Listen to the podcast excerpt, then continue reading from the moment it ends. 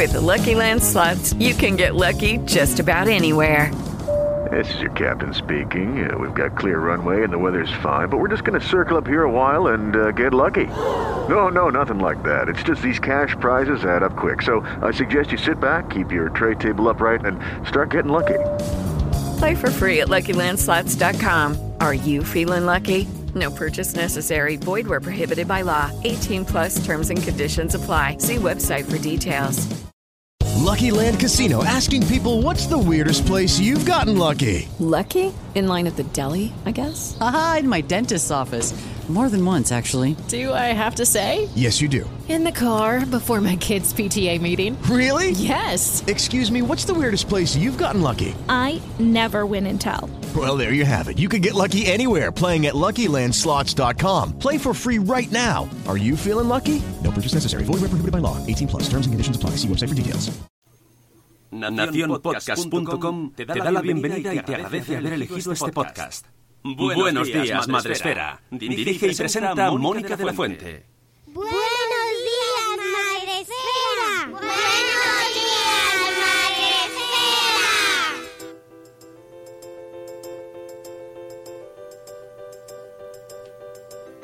Buenos días, Madre Esfera. Hola amigos, buenos días, bienvenidos un día más al podcast de la comunidad de Madre Esfera. Eh, hoy es em, mm, mm, jueves 27 de agosto, no me equivoco. Y eh, retomamos un día más la conversación del momento. Ese tema que no podemos dejar de tratar, que nos tiene, nos está robando el sueño, nos está quitando horas de vida, nos está haciendo envejecer mucho. Yo me siento muy mayor ya. la vuelta al cole, la vuelta al cole segura, la vuelta al cole como la vuelta, la vuelta al cole. Eh, os recuerdo que estamos en directo a través de Spreaker y también podéis vernos a través de nuestra página de Facebook y del canal de YouTube. Y luego esto también lo subiremos al IGTV para que no haya canal donde no nos podáis ver o escuchar. No estamos solos, de nuevo tenemos invitada y es un gusto, es un placer tener aquí a Eulalia de My Princess and All Stories para hablar sobre... eh, bueno, pues este tema tan bonito que nos ocupa. mm, qué bien, nos lo estamos pasando hablando sobre la vuelta al cole. Que todos los años, lo cierto es que eh, siempre se, eh, cuando se habla de la vuelta al cole, como que se motivan ahí post de, ah, me da pena, yo me alegro, ahí hay como una dualidad, ¿verdad? Eh, entre, me da pena pero quiero, quiero pero me da pena. se habla del síndrome postvacacional, el síndrome de la vuelta al cole, el síndrome del no sé qué. Este año no. Este año solo queremos solo queremos que, que vuelvan. Buenos días, Eulalia, ¿cómo estás? ¿Qué tal el verano? Bien, bien. Bueno, la mitad trabajando y ahora estaba la mitad de vacaciones hasta ayer. Pero cómo, pero, pero vamos a ver, ¿qué es eso de que la mitad trabajando? Eso de Claro, pero que los profesores trabajan en verano. En julio los equipos directivos trabajan en el centro, de hecho presencialmente, y el resto del profesorado desde casa hace trabajos telemáticos para ir preparando el curso siguiente. En julio se deja cerrado cómo empezará el cole. Bueno, eso sí lo sabes. Sí. Digo, porque A ver, a nosotros a, a finales de junio nos dieron unas directrices y con esas directrices montamos el curso en base a tres escenarios, ¿vale? Al menos en el caso de Baleares eran tres escenarios. Había el escenario A, que era la nueva normalidad, en la que las ratios eran las de toda la vida y todo seguía un poco como siempre. Luego estaba el B, que es el de semipresencialidad, ¿vale? Es obligatorio que primero de la ESO, infantil y primaria, evidentemente, y primero de la ESO estén presencialmente en los centros en grupos desdoblados de, de más o menos 20 alumnos, porque no hablan de un máximo, no dicen máximo 20 alumnos, si son 23 serán 23. ya. Eh, y eh, des- a partir de segundo se habla de un escenario de semipresencialidad en escenario B, ¿vale? En que en días alternos unos días van al instituto y otros lo hacen desde casa. ¿Qué pasa? Que a nosotros, como nos cabían físicamente los grupos de segundo de la ESO, decidimos que primero y segundo de la ESO iba a ser siempre presencial en escenario B y los que harían semipresencialidad serían tercero y cuarto de la ESO. Y ellos vendrán una semana, dos días al cole, tres en casa, y la siguiente, tres en el cole, dos en casa, y así. Madre mía, qué lío. Pero con los espacios de los que disponemos no es posible desdoblar todos los grupos de la ESO dentro del centro físicamente. Por eso se nos ofreció esta posibilidad de semipresencialidad. Eh, vale. Para, Eso que la, pasa a la mayoría de coles. ¿eh? para la gente que nos está escuchando, que no sabe bien en qué contexto nos movemos ahora mismo, aunque lo pone en el título del programa, eh, tú eres jefa de estudios, de estudios de un instituto.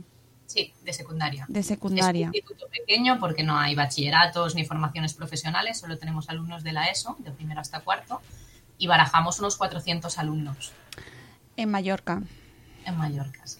¿vale? Que es, impo- es importante la localización porque eh, Sí, uno de porque los... cada comunidad tiene las competencias de educación, entonces eh, no tiene por qué ser igual en todos los sitios. A nosotros, ya te digo, nos dieron instrucción de preparar tres escenarios. El C no lo he dicho, pero espero que no lleguemos a él. Es el confinamiento total y estáis todos en casa trabajando telemáticamente. Si nos volvieran a, poner un estado de alarma o nos volvieran a, a poner a todos en casa. Y esperemos que a ese no lleguemos. Desde ayer tenemos orden en Baleares de que empezamos con escenario B, que es el de la semipresencialidad. Sí, eh, tengo la sensación, y claro, es difícil saber todas las, las, eh, autonomías así de memoria, pero creo que en general la mayoría... Eh, yo he leído, la mayoría de comunidades empezarán con semipresencialidad. que te deja un poquito así, no te deja muy tranquilo, ¿no? Porque eh, eh, la semipresencialidad, vale, tú lo has dicho con el desdoble y los días, pero por ejemplo aquí en Madrid no queda nada claro, no queda nada especificado la semipresencialidad. Claro, en, el- en nuestro caso, por ejemplo, como nos mandaron a los equipos directivos a hacer un plan de contingencia, como si fuéramos epidemiólogos o sanitarios o no sé yo, porque yo les decía que yo no tengo ni idea. Al final, yo recomendaciones de uso de mascarillas, de mamparas y de geles hidroalcohólicos, las que me dice el gobierno, pero yo no tengo idea de epidemias más allá de eso. Nos mandaron a los, a los equipos directivos a hacer un plan de contingencia de centro en función de nuestros recursos y nuestras necesidades, con lo cual cada centro tiene una realidad distinta y cada centro tiene un plan de contingencia distinto. Y lo que yo te digo de que en nuestro caso los alumnos de primero y segundo de la ESO estarán todos presencialmente en escenario B, en otro centro puede no ser así. Puede ser primero de la ESO y PEMAR, que es un programa de refuerzo, o puede ser solo primero de la ESO, que es lo que marca la ley. Cada centro se ha organizado un poquito como ha creído que era más conveniente. Y volvemos a lo de siempre, que si cada uno hace las cosas a su manera, al final es un agravio comparativo. Claro, to- totalmente, y esto lo hemos visto... lo que hablamos la última vez. Claro. La autonomía está muy bien para según qué cosas, pero hay cosas que son muy importantes y que las tenemos que hacer todos igual. es, eh, es importante recalcar y mm, fin- podéis escuchar el programa porque eh, hace dos meses, no tres, mayo, en mayo Mayo. ya hablamos eh, contigo y con Diego Tellez y eh, Juan B. Blázquez sobre eh, cómo se podía, o sea, el dilema de la educación. Tenéis en un programa, es un espacio Madresfera que hicimos dedicado a este tema, el primero, luego tuvimos otro, sobre el dilema educativo ya en mayo. En mayo, que es que este es el delito más grave de toda esta situación. En mayo. me parece, me parece gravísimo. De hecho, hoy lo hablaba con, con una mamá. eh, los niños y los adolescentes son los grandes olvidados en todos los sentidos en esta pandemia. Es decir, son los primeros en quedarse en casa, son los últimos en salir, son en los que nadie piensa. Y encima tenemos cuatro largos meses para preparar su vuelta al cole y se reúnen a finales de agosto. Y llegan las instrucciones a finales de agosto. Es que tiene muchísimo delito. A mí me parece inadmisible. No, es tristísimo, es tristísimo porque es que llevamos diciéndolo y planteando, oye, esto cuándo, esto cómo lo vais a hacer y dando, eh, por favor, dando soluciones porque ya no es tan, no solo tan sencillo como decir, venga, que los, los coles se tienen que abrir, que por favor, se tienen que abrir los coles, pero, pero, y ahora vamos con todas las situaciones que se pueden dar. Estamos viendo, y mañana vamos a tener aquí en el programa a una, a una a Gema eh, Andújar, creo que es, eh, el apellido, no sé si lo he escrito bien, o sea que, perdóname Gema, mañana lo aclararé bien, que es representante de la plataforma eh, Flexibilidad Educativa, que piden eh, que se pueda mm, dar simultanear opciones o bien educación presencial o bien educación desde casa según cada familia y que sea flexible, porque nos damos se da el caso de que hay familias que no quieren llevar a los hijos al colegio. Ya, sí. De hecho, hay bastante polémica sobre este tema y he estado leyendo mucho sobre el tema. Claro. Eh, Porque, claro, tiene unos riesgos no llevar a los niños al cole. Pero, claro, mm, tú eres su madre al final. no sé, yo en las en esta, estas instrucciones que nos llegaron a finales de junio que te comentaba, en las que nos basamos para hacer el plan de contingencia, una de las cosas que, que salía era que, bueno, hasta ahora el tutor siempre ha tenido potestad para decidir si justifica o no una falta a un alumno, aunque se la justifiquen los padres, porque te encuentras justificaciones del tipo eh, se ha quedado dormido, estaba malito. Claro, hay cosas que te puede pasar una vez quedarte dormido y dos y tres, pero cuando te pasa cuatro veces a la semana, ya, mm, ¿sabes? Entonces el tutor tiene la potestad de decir, mira, no, mm, lleva mm, un mes durmiéndose cuatro días a la semana, no le justifico más que se duerma, ¿vale? Eso pasaba. La instrucción decía que en caso de que los padres nos den un justificante, sea cual sea, diga lo que diga y justifique lo que justifique, nosotros justificáramos la falta. Y entonces ya no se llegaría a determinadas situaciones como pueda ser un protocolo de absentismo. Esta es la última instrucción que teníamos nosotros, que justificáramos lo que nos justificaran los padres. No te sé decir si ahora, la semana que viene, que seguramente el 31 nos llegará la, la instrucción ya para empezar el curso, eso habrá cambiado o no, ¿vale? De todos modos, eh, yo entiendo que, que la gente le tema a los, a los protocolos de absentismo porque es una cosa importante, ¿no? Y al, al final, si no, si no se para ese protocolo durante su proceso, pues termina en servicios sociales y es un poco engorroso, ¿vale? Pero también he de decir que yo llevo cuatro años de jefa de estudios, he abierto muchísimos protocolos de absentismo y he tramitado muchísimos protocolos de absentismo y te hablo a lo mejor de cientos y dos han llegado a fiscalía. Dos.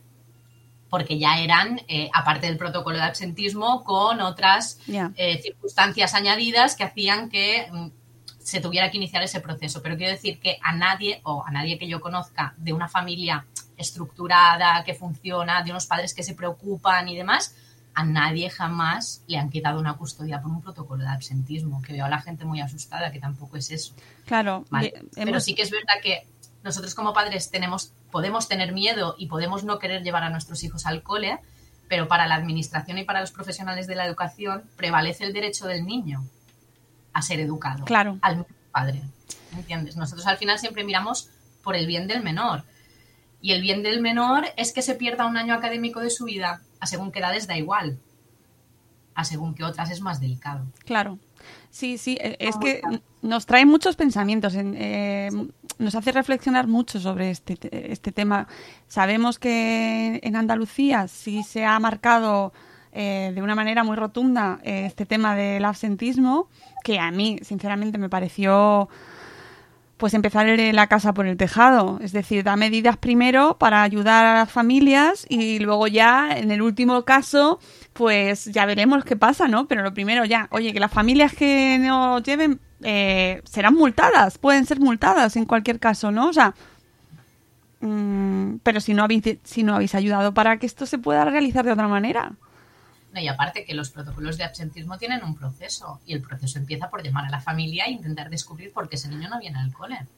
Que yo, Luego tú podrás decidir o no, o bueno, tú, inspección en este caso, podrá decidir o no si le parece justificado que ese niño no vaya al cole, pero hay un proceso, no es, no lo lleva al cole y le multo. No, perdona. Primero el tutor tiene que llamar a la familia, tiene que saber qué está pasando, tiene que ver si hay una justificación, tiene que pedirle documentación para acreditar lo que está diciendo, tiene que advertirle y a partir de ese momento se puede reconducir. Si no, eso sí que va subiendo de Claro. escalón, luego pasa a jefatura de estudios, luego pasa a inspección, etcétera, etcétera. Pero un protocolo de absentismo se puede parar con la llamada del tutor. Si la familia da las explicaciones que tiene que dar y la justificación que tiene que dar, eso se queda ahí. Claro. Mira, tenemos en el chat también a Ceci de Un Corcho en la Cocina. Voy, doy los buenos días a la gente aquí en directo, que tenemos a Sonia de Madresfera, a Ceci de Un Corcho en la Cocina y a Zora de Conciliando por la Vida. Por cierto, esta tarde tiene Ceci con Elvira de Atención Selectiva. Eh, tienen charla en Instagram, en sus perfiles, precisamente sobre este tema, que como os decía antes, es que es el tema, es el tema. El tema que también es como la- mañana ya no servirá de, de casi nada lo que hablemos, pero es que no podemos evitarlo. No, y es que además yo antes hablaba con Mónica y me decía, es que en el cole nos han dicho, no nos han dicho, hay mucha gente que se queja de que el Oh. cole no les ha informado o que del cole no tal. A ver, nosotros hemos intentado dar todas las explicaciones, pero entiendo que haya gente que sea muy cautelosa, porque yo me he encontrado eh, compañeros que han mandado una circular a los padres, les ha llegado una contraorden, han mandado a la media hora otra circular a los padres, claro, llega que vuelves loca la gente y dices, no, yo hasta que no lo tenga claro, me digan cómo tiene que ser, yo no mando nada a nadie. porque también pasa que mandas una circular y a la media hora o a los dos días te tienes que desdecir de aquello que dijiste y darle una instrucción nueva y entonces la gente Sí, mm, sí, lo se vuelve entiendo perfectamente, pero que es verdad que, eh, claro, hay colegios que no han dicho ni mu en todo el verano desde que se acabó el cole y adiós con la manita y ya y, y todavía se están esperando instrucciones. Y claro, los padres, las familias necesitamos un poquito de, pues oye, que si no va a haber cole para, para, para ver cómo nos arreglamos la vida, ¿no? Pero, eh, O al menos saber en qué línea se está trabajando, cómo se Claro, está... que siguen vivos, que siguen, que no ha cerrado el colegio, ¿sabes? Sí, sí, sí. Bueno, en agosto se han cerrado, ¿eh? Sí, pero no se han ido, ¿sabes? No han, no han exiliado, no han dicho, mira, yo abandono. No, no. Eh, errata que he cometido que no es por la tarde. La charla es a las 11 de Ceci y de Ah, Elvira. O sea, en cuanto terminemos aquí con nosotros, que nosotros terminaremos a menos cuartos, damos tiempo para ir buscando los perfiles de Instagram de Elvira y de Ceci de un corcho en la cocina en Instagram y nos trasladamos al directo de Instagram. Que no me da la mente para más, perdonadme.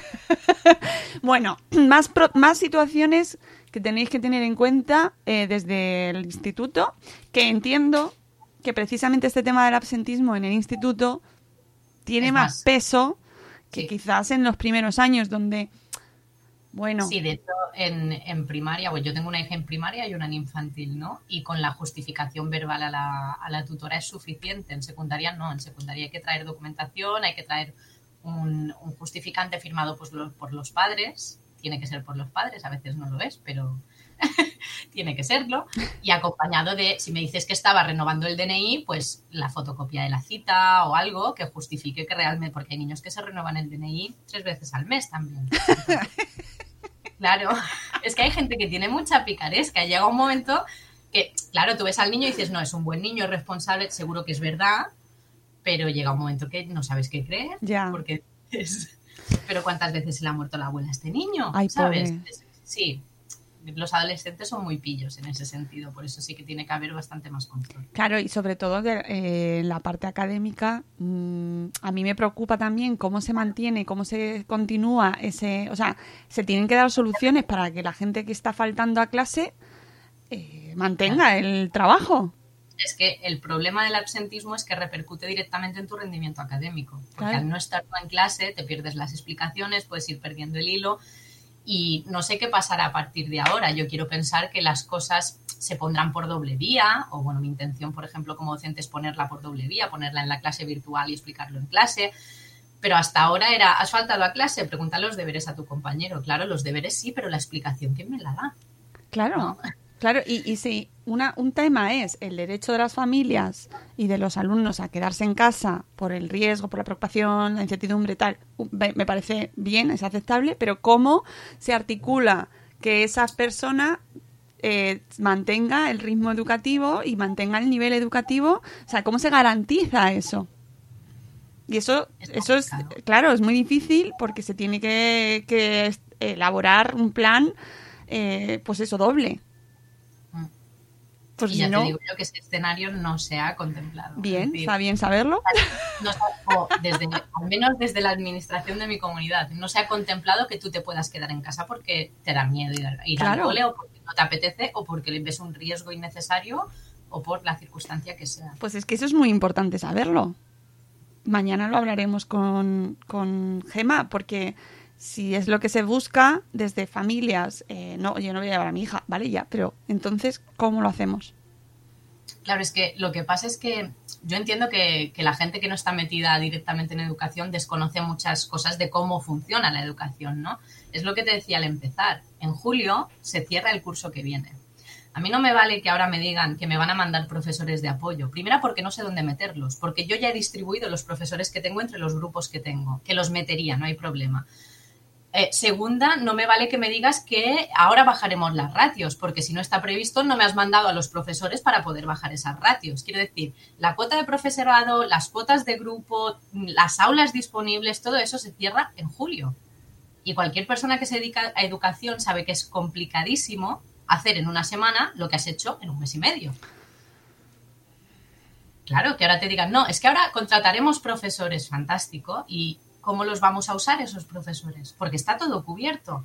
O luego cuando mires mi plan, mi, porque nosotros tenemos como un programa informático en el que miran, ¿no? La situación del centro. O luego cuando mires mi ficha dirás, no, no, tú estás cubierta, no te hacen falta más profesores. Claro.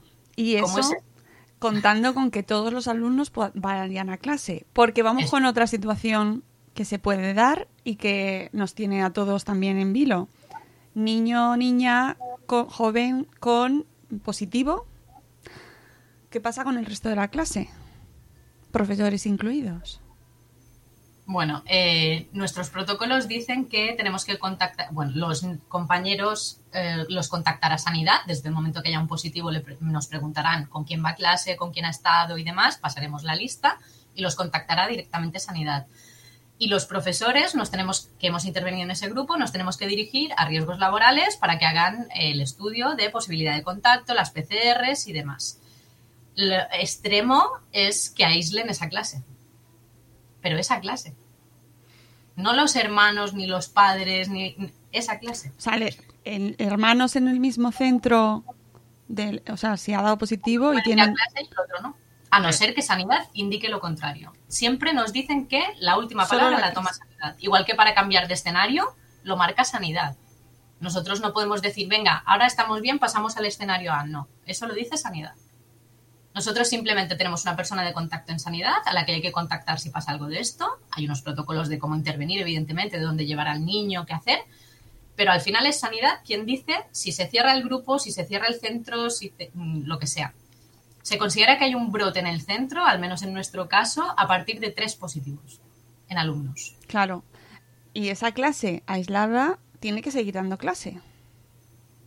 Claro, telemáticamente. Sería escenario C para esa clase. Eso sí. Madre mía. Va a ser muy divertido, ¿eh? No, es que puedes tener en el mismo centro eh, tres escenarios diferentes con según niveles. eh, tenemos también en el chat por aquí que voy a saludar a Marina de Tallatamcor que nos dice pueden copiarse de países con homeschooling y educación a distancia. Eh, pero ¿con, ¿con cuánto tiempo, con qué plazo nos adaptamos a eso? Porque no es tan sencillo. Que el problema es que llevan años pudiendo copiar cosas fantásticas Claro. de diferentes países. Porque a mí me hace mucha gracia que, hemos que nos comparen con Finlandia y que nos pidan los resultados de Finlandia cuando yo he estado en Finlandia. Y en Finlandia no hay más, nunca, jamás a ningún nivel, más de 20 alumnos en un aula. Y ahora, con la pandemia, el máximo de ratio es 15 en Finlandia. Excepcionalmente hasta 17. Pero la ratio mm, estándar es 15 alumnos. Aquí 15 alumnos no los hemos visto en la vida. Yo, el año que he tenido menos alumnos en secundaria he tenido 27. Y en bachillerato he llegado a tener 38. El, tema Claro, eh, el tema de las cámaras, eh, aquí en Madrid nos han dicho que, que se han comprado cámaras. ¿Vosotros tenéis alguna noticia? ¿Cámaras por allí? ¿Se habla de cámaras? por aquí no se habla de cámaras y de hecho hay algunos centros que tienen cámaras en los pasillos y en los accesos por si hubiera algún incidente, pero en las aulas no. Hay que decir que es una cosa muy importante que vuestro instituto va un paso por delante de muchos eh, centros porque tenéis adaptado ya eh, desde hace mucho tiempo, y esto ya lo hemos hablado aquí en el podcast, eh, un tipo de enseñanza ya muchísimo más basado en las, en las tecnologías, ¿no? Y tienen sus, todos los alumnos tienen sus libros digitales, tienen sus tablets o sus ordenadores, ¿verdad? Sí, Con lo- de, este- de hecho este año ha subido hasta cuarto de la ESO, entonces tenemos ya todo el instituto cubierto, porque llevamos cuatro años siendo, bueno, fuimos centro piloto de, una- de un proyecto llamado Proyecto TAC, en el que se sustituían los libros de texto por material elaborado por los profesores y licencias digitales para que los alumnos, en vez de comprar eh, libros de texto, compraran un Chromebook o una tablet en función de- del curso escolar y tienen allí dentro todos sus materiales centralizados, con lo cual ellos ya están súper acostumbrados porque todos tenemos aula virtual, a usar el Classroom, a usar el Drive, a hacer actividades colaborativas en línea, están, lo tienen muy por mano. Y el profesorado está formado, pues llevamos cuatro años formándonos para aprender un poco más y ir siempre un paso por delante de los alumnos. Mira que bien, ¿eh? Ahora, claro. En ese momen- en el momento, hace cuatro años en que propusimos esto al claustro, hubo mucha gente a la que no le gustó nada, ¿eh? Tuvimos muchísimas reticencias para poner un proyecto de este calibre en marcha, pero ahora, desde hace, desde antes de la pandemia, no viene con la pandemia, eh, la gente te dice es que es que es una pasada, es que te facilita un montón el trabajo, es que además es es súper práctico y está todo el mundo muy contento. Eso no quiere. A ver si tú me lo aclaras. Eh, eso eh, que vosotros estéis adaptados a esta tecnología, a la tecnología, al uso de, no- de tecno- de tecnología en los aulas, quiere decir que eh, apostáis por la educación a distancia sin presencialidad. No. No. Eh, para nosotros el Chromebook o la tablet es un elemento más en la metodología del profesorado. Los niños siguen escribiendo, siguen leyendo, es decir, siguen usando papel y boli y escribiendo mucho porque nos parece muy importante. Ahora bien, pensamos que no podemos dar la espalda al ritmo tecnológico que lleva la sociedad. Y hay que enseñarles a usar esos dispositivos, porque los adolescentes de hoy, aunque han nacido en la era digital, no son lo que llaman nativos digitales. Saben usar un TikTok, saben usar un Instagram, saben editar fotos, saben editar vídeos, saben hacer muchas cosas, pero no saben mandar un email. O no saben dar formato a un documento de Word. No saben hacerlo. Y alguien tiene que enseñarles. Bueno, tengo que hacer aquí de abogado del diablo y decir que algunos maestros tampoco. Ya, totalmente. Lo siento, pero Totalmente, no, no, no, estoy totalmente de acuerdo. lo tengo que decir. De hecho, yo hice un estudio cuando hice el yo tengo un máster en, en educación en e-learning a distancia y cuando hice el máster hice un estudio en Baleares de la formación del profesorado. Te hablo ya de hace nueve años y la cosa ha mejorado, pero era bastante deprimente, ¿eh? Bastante deprimente la formación tecnológica del profesorado de Baleares. O sea, Eh, pero bueno, hay centros como el nuestro en que esa formación es obligatoria. Si tú quieres trabajar en este centro, tienes que hacer esta formación, porque nosotros funcionamos así. Claro, a mí, me- a, a mí todo, yo creo que todos nos ha- hacemos a la, pensamos, queremos ser positivos que, eh, y pensar que en estos tres meses eh, desde las instituciones, desde las administraciones se han puesto recursos a disposición de los maestros y de los centros para dotaros de, bueno, pues a- sobre todo especialmente a aquellos centros o profesores que tienen menos acceso a tecnología o a, a- a estos recursos, pues oye, que hemos, nos hemos dado cuenta de que de que fluye poco, ¿no? Necesitáis ayuda, ¿cómo os ayudamos?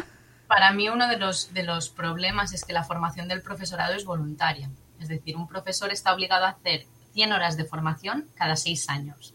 Es irrisorio. Es decir, yo mm, acabo de cumplir el sexenio, que es cuando necesitas las, las 100 horas y tienes seis años para hacer 100 horas más, y lo cumplí en septiembre y llevo ya 300 horas de formación porque me gusta formarme, porque me gusta hacer cursos y porque me gusta aprender cosas nuevas. Pero una persona a la que no le gusta solo está obligada a hacer 100 horas cada seis años. Y esos son dos cursos. A mí me parece insuficiente. Y me parece mal que sea como voluntario, ¿no? Que puedas tú decidir qué cursos haces. Porque nadie te dice, mira, no, vas a necesitar esto, esto y esto, tienes que hacer estos cursos de formación. No, los elegimos está muy bien poder elegir, pero hay algunos que tendrían que ser obligatorios para todo el mundo. Estamos, ahora mismo lo vemos. Es importantísimo que sepamos utilizar las tecnologías de la educación, de la comunicación. Entonces, al menos uno cada seis años obligatorio tendría que ser de tecnología. Al menos uno. Para mí muchos más, pero Sí, al sí. menos uno. Y que, y que esté dentro, y que estuviese dentro de la carrera. También, también. El problema de los, de los profesores respecto a los maestros es que nosotros eh, no estudiamos para ser profesores. Nosotros somos licenciados, ahora graduados, en una especialidad. Yo, por ejemplo, estudié filología catalana. Yo no estudié para ser profesora de catalán. Yo estudié filología. o uno ha estudiado filología hispánica o biología o matemáticas, demás. Luego haces un máster de formación del profesorado, pero deja tanto que desear. Es tan diferente a lo que tú te encuentras que no vas preparado, no sabes ser. A mí nadie me ha enseñado a ser profesora, nadie me ha enseñado a dar una explicación, a redactar una unidad, una unidad didáctica sobre los contenidos, nadie me ha enseñado eso. Eso lo he aprendido yo trabajando, yo y todos mis compañeros trabajando. En primaria sí, que les enseñan a hacer una unidad didáctica, a hacer didáctica de las diferentes asignaturas, pero nosotros al ser especialistas no recibimos esa formación y es algo que desde un sector de la educación hace muchos años que se reclama, que haya unas asignaturas optativas para la gente que quiera ser profesor de didáctica, por ejemplo, en mi caso, didáctica de la literatura catalana.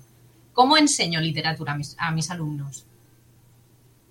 Porque es importante. Según cómo la enseñes, no les va a gustar nada. La literatura puede ser muy aburrida o puede ser apasionante, depende de cómo la enseñes. Ay, yo tengo tantas ganas de que les enseñen algo, algo a mis hijos.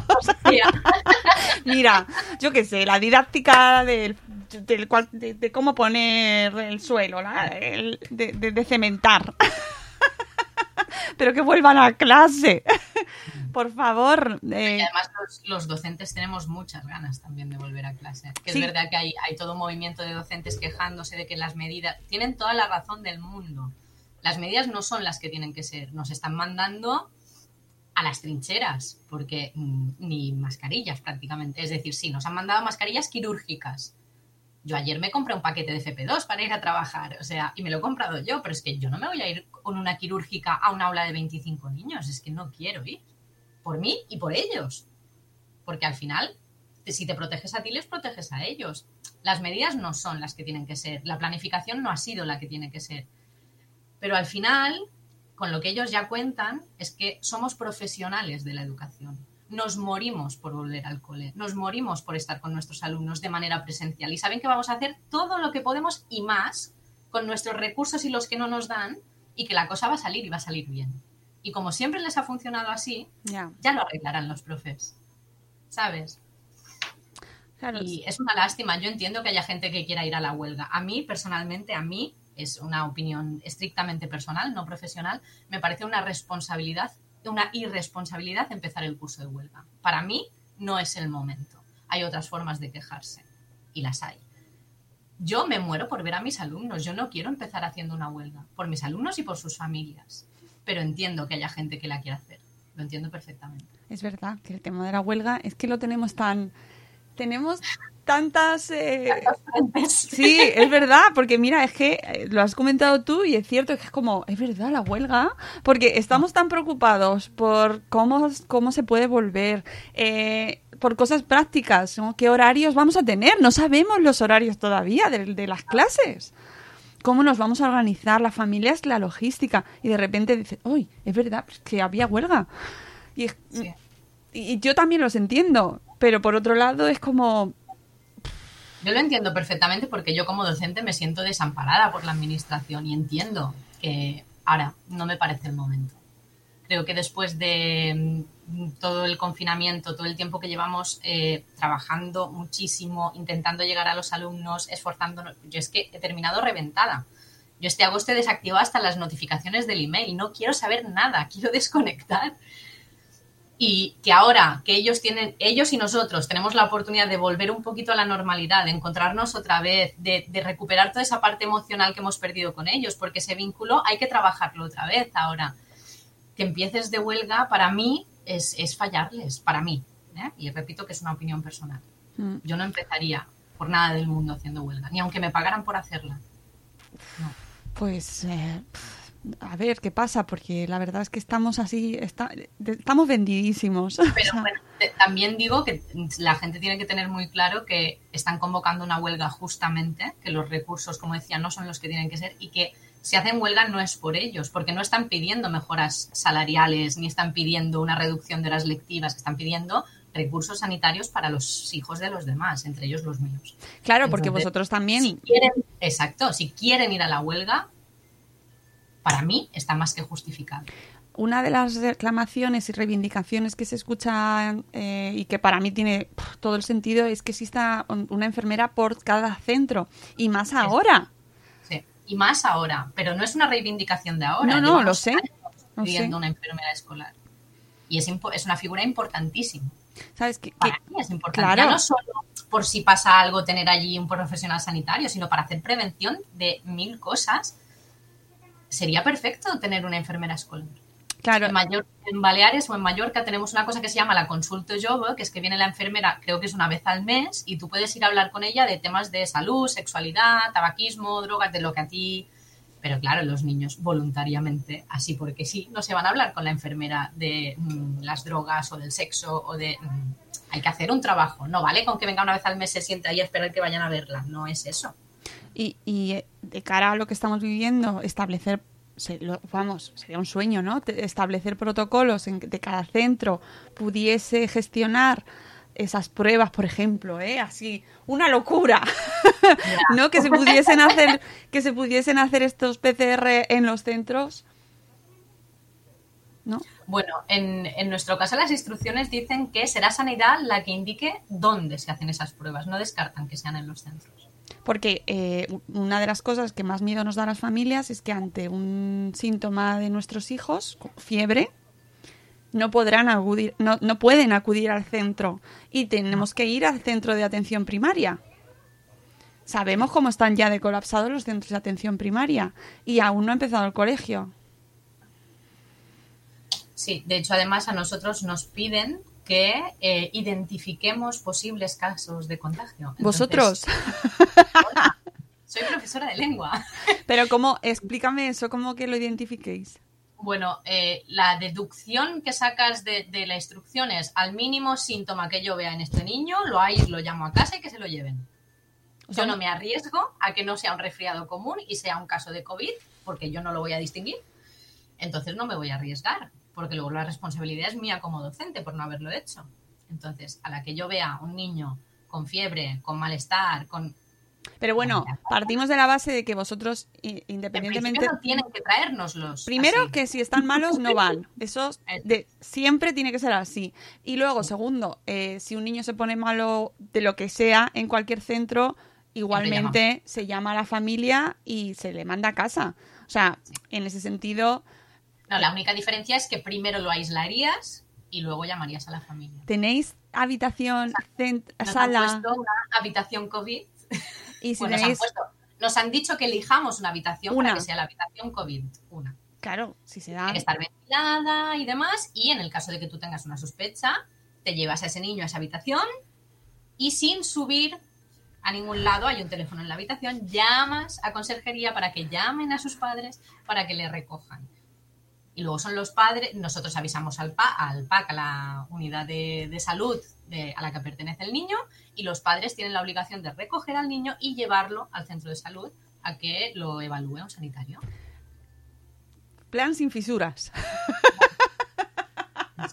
Es- que, sí, que es verdad que nosotros no somos epidemiólogos y que no podemos opinar técnicamente com- por cómo se realizan estas cosas, pero que así a simple vista, viendo cómo están ahora mismo que no han empezado los colegios, en los centros de atención primaria, que están, insistimos, que están desbordados, que no pueden más ya. Los centros de atención, o sea, que se tienen que reforzar como sea, que se han paralizado consultas de otras cosas que no sean COVID.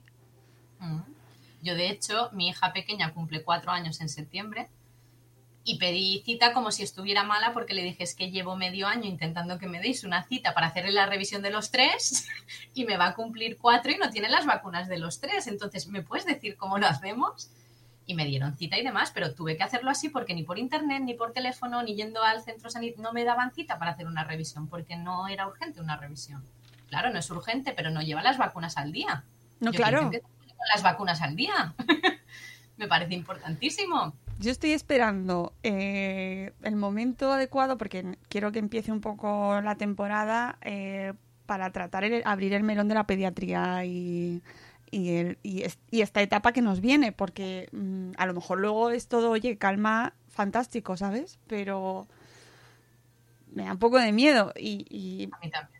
Y aún, yo no sé en el instituto el índice que tenéis de gripes, eh, porque sé que en los niños más pequeños es como muy común, pero no sé en el instituto si, si es menos.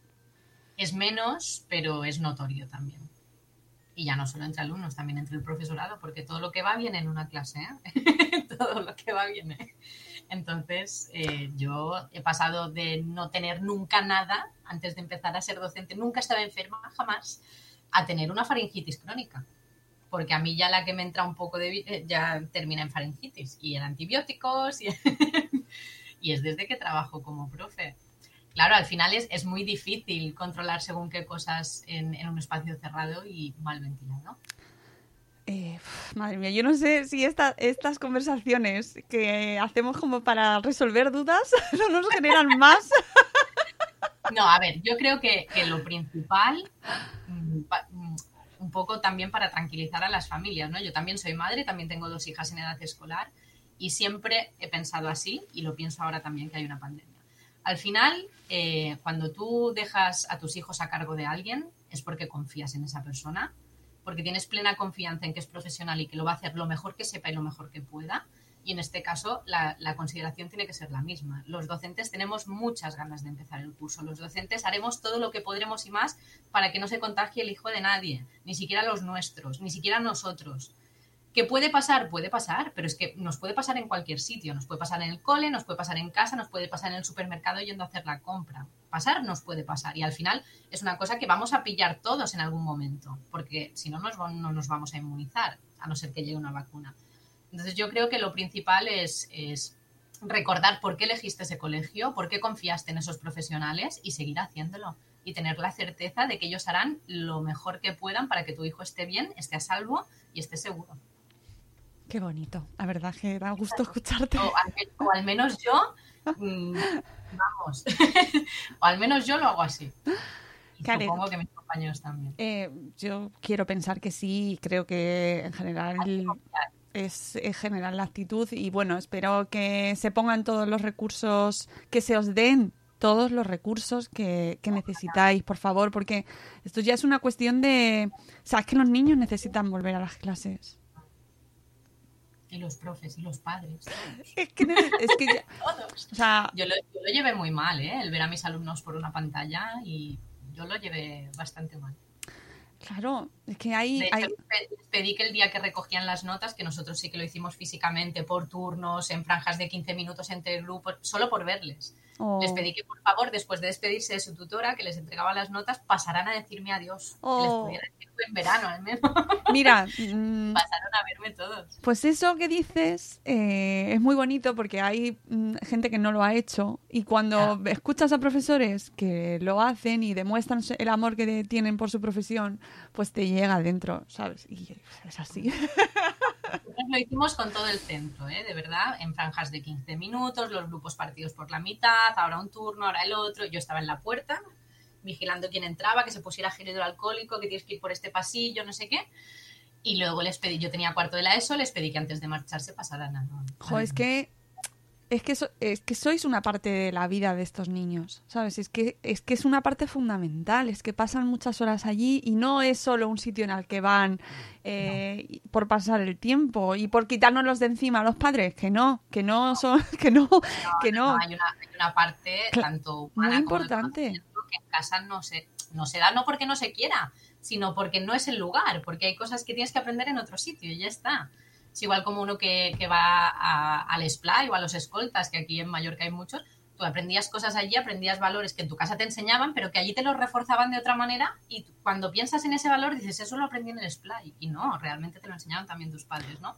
Pero el lugar donde tú lo practicabas más y donde lo pon- era más competencial, pues era en ese sitio, que eran los sábados por la tarde y era maravilloso. Y encima en las edades en las que vosotros os movéis en el instituto, hablamos de eh, preadolescentes y adolescentes Sí. que han estado eh, encima en esta pandemia eh, pues Olvidadísimo. olvidadísimos total y ahora muy estigmatizados también y que Sí, a mí eso, eso me pone de muy mala baba también, ¿eh? cuando lo leo en redes sociales. No, es que los rebrotes son culpa de los jóvenes. Bueno, son, son culpa de los jóvenes en parte y son culpa de los que van a, a casas de citas que las han tenido que cerrar o son culpa de los que se juntan 30 personas a comer en una terraza o de los que hacen fiestas en yates de 25 personas sin mascarilla. No todo es culpa de los jóvenes. Mm. No, no. Es que no entiendo es- esa mm, consideración social de querer criminal- criminalizar al adolescente y que todos los males del mundo sean culpa suya. Tienen responsabilidades y tienen culpa de algunas cosas como toda la sociedad, pero no es solo hay rebrotes porque los jóvenes hacen botellones en la playa, no, perdona, pasan muchas otras cosas. Eh, me dice Mari Carmen en Facebook, ¿podrías repetir los perfiles de Instagram del directo de las 11 que mencionaste? Muchas gracias. Sí, son Atención Selectiva, Elvira y Ceci de Un Corcho en la Cocina. A las 11 empiezan y nosotros en unos minutitos nos vamos. Pero me encanta porque esto es como la programación intensiva. Vamos cambiando de un lugar a otro. No, no, maravilloso porque seguro que Ceci y Elvira tienen una charla fantástica porque además ambas son de infantil y es precisamente otro tramo de edad y por- eso me gustaba me gusta hablar contigo porque también nos traes eh, estas edades eh, de las que no se habla casi nada y que están olvidadas Claro. y, y que y es importantísimo la educación ahí también mucho. Porque es, de- es un momento determinante en la vida de una persona. La adolescencia es un momento clave. Y hay cosas que o se reconducen, se arreglan, se hacen en la adolescencia o ya... Y además se les presupone a los jóvenes y a los adolescentes la voluntad de querer aprender, la voluntad de ponerse ellos solos a estudiar, de mantener sus valores eh, solos en su habitación, ¿no? Luego se les culpa de que están en redes sociales perdiendo el tiempo. Es decir, se les presuponen un montón de cosas y se les niega el acceso a un centro que es mucho más que un centro físico. Es, es gente que se preocupa por ellos, son sus, son sus iguales, sus amigos, son sus retos, sus desafíos. O sea, es que eh, tienen que volver. Por favor. Por favor. Sí, yo preferiría que volvieran en, en un escenario A de presencialidad total, aunque eso suponiera un poco más de riesgo y aunque eso supo- supusiera tener que diversificar recursos y tener que trabajar más esta semana para poder hacerlo posible, porque en días alternos, quieras que no, es verdad que es mejor que nada, estamos de acuerdo en que es mejor que, que Sí. todo en casa, pero eh, para ellos, a nivel de estabilidad emocional y mental, eh, es complicado. Ahora hoy me toca el instituto, me toca en casa. Tenía clase a las 8, tenía clase a las 9. Mm, Hay que dejárselo claro y hay, hay, no sé, creo que esas cosas también son importantes. Sí, sí, sí. Y mm, pensemos además en, el, en la edad que es. que, Lo que hablábamos antes, ¿no? Que tú dices, a la mínima sospecha yo lo aíslo y, y llamo a casa y tal. y Los hay, porque los hay, y además son los que más me gustan a mí, que como no quiero estar en clase, profe, me encuentro fatal, ¿sabes? y claro, claro, es que menudo papelón tenéis. es que tienen una picaresca ma- maravillosa, es que te salen a veces con unas cosas que dices, pero ¿cuánto tiempo has pensado esa excusa o cuánto tiempo ha- has estado ahí maquinando lo que me ibas a decir para que te salga así de bien? y a mí eso me fascina, esa, esa creatividad, ¿no? Al final, porque al final es creatividad. Es, el- es la creatividad para el mal, pero es la creatividad. Pero al final esos niños son muy competentes en muchas cosas.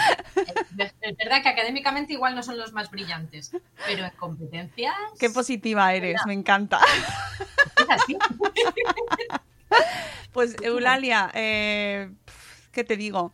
Que mucho ánimo, que seguiremos ahí al tanto a ver mm, cómo vas cómo vas avanzando, que espero que nos lo vayas contando desde tu blog My Princess and All Stories, donde os animo a todos los que nos estáis escuchando que la sigáis. Y, y bueno, pues que mucha suerte, mucha suerte. Bueno, nos va a hacer falta. a todos, a todos, mucha mucha precaución. Es lo que decía antes, eh, con precaución, es decir, sin miedo, pero con muchísimo respeto, hay que tratar esto, porque no hay que tener miedo, pero hay que tenerle muchísimo respeto, intentar hacer las cosas bien y confiar en que vuestros hijos están en las mejores manos. Y que nos ayuden las administraciones. Ojalá nos ayuden las administraciones. Porque que estoy yo muy calentita, que han aprobado una corrida de toros aquí en Madrid, Sí, lo he visto esta mañana. muy multitudinaria, y nos están diciendo que los niños, eh, oye, que es que son. es llevarlos al matadero, ¿sabes? Claro, Entonces. Aquí en Baleares las reuniones a partir de mañana se limitarán a 10 personas, pero en clase podemos ser 21 con el profesor, porque no pasa nada. Yo estas cosas me, me- sí. que yo, mira, respeto, ¿eh? Respeto a todo. Pero, por favor, pongamos todos de nuestra parte. Sí. Que el colegio es un servicio esencial. Sí. Que es que eso, o sea, mm, es que tenemos que poner todos de nuestra parte y evitar ciertos comportamientos y ciertas actividades para, para que esto salga bien. Eso es. Es que me pone. Bueno, Y pensar que mucha gente se ha privado de muchas cosas este verano precisamente para que los niños puedan ir al cole. claro, claro, y es que eso es- así debería ser, que hay muchos países donde no se ha abierto el ocio nocturno. Claro. Es que mm, lo queremos todo y luego. eh, eso sí, que los niños que son un peligro, es que los niños son un peligro. Uy, qué peligrosos son los niños. Los niños son un peligro. Eh, vamos, va a explotar el mundo cuando vayan los niños. Claro. que no lo sabemos, pero, pero poner los medios para que no pase. Cuatro meses. Claro. Ay, bueno, eh, Pero bueno. Eulalia, que te, iba- te llamaba Elvira, que muchas gracias y que mucha suerte, mucha suerte con lo que viene ahora, que ya lo, os iremos siguiendo y te iremos eh, leyendo para, para ver lo que va pasando.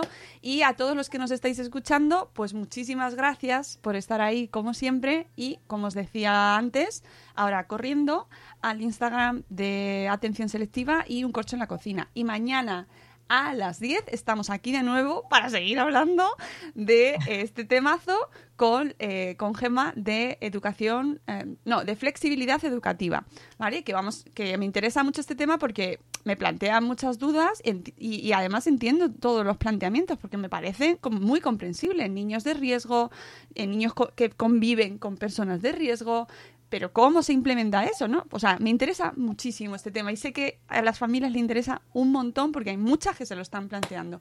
Así que amigos, nos vamos. Ánimo a todos, mucha precaución y mucha salud. Cuidaos mucho. Hasta luego, Mariano y Eulalia. Un abrazo muy fuerte. Hasta. Adiós. Adiós. Hasta mañana. Hasta mañana.